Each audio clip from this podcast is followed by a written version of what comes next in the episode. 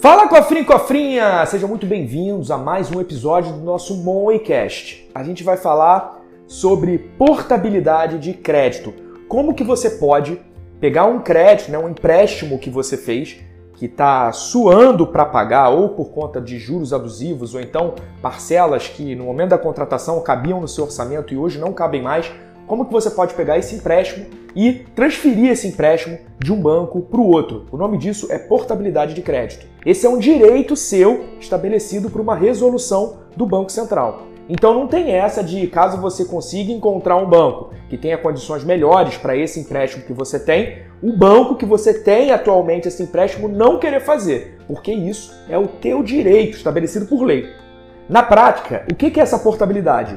O banco novo que você encontrou, ele vai te oferecer condições que, obviamente, tem que ser melhores do que as suas condições iniciais, e ele vai quitar o teu empréstimo com o banco antigo e transformar agora isso numa nova dívida.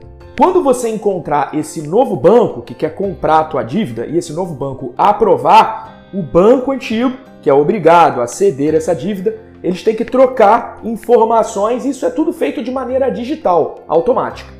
Para você poder buscar essa portabilidade, eu vou te dar algumas dicas. Primeiro, você tem que ter um papel que conste todas as informações do teu empréstimo original, como por exemplo, número do contrato, as taxas de juros desse empréstimo, como é que está o teu saldo devedor, qual é o sistema de pagamento, se é saque, se é price, qual é a data da última parcela, todas as informações. Você tem que ter tudo isso na mão para você, até com, com a nova instituição, com o novo banco, comparar banana com banana, né?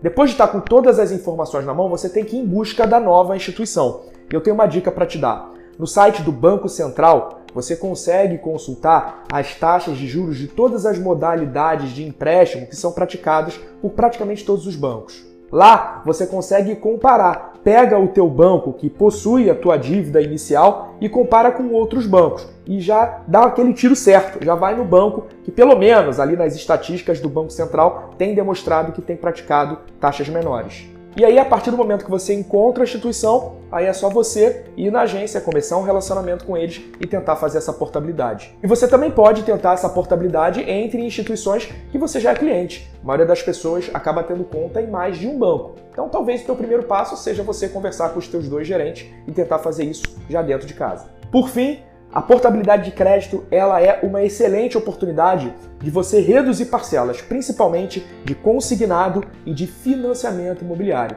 E reduzir parcela de consignado é uma boa, né? Porque como são aquelas parcelas que são debitadas diretamente da tua conta corrente, isso acaba tirando o teu poder de compra. E aí se você tem a possibilidade de reduzir isso, isso melhora muito a tua vida financeira. Cofrinho, cofrinho, a gente está chegando no final do Monwaycast. Eu espero que você tenha gostado dessa dica super prática para você tentar melhorar um pouco o teu orçamento doméstico reduzindo parcelas de dívida. Quem não quer isso, não é verdade? Bom, se você gostou desse conteúdo, não deixe de me seguir em todas as minhas redes sociais, seja no Instagram, no TikTok e até mesmo no YouTube, que todos os dias eu tenho conteúdo rico para você lá. E não deixe de conhecer também o M6PI, o método dos seis passos infalíveis para sair das dívidas, o meu curso online que já tem ajudado mais de 1.700 pessoas a sair do endividamento. Um abraço e até a próxima.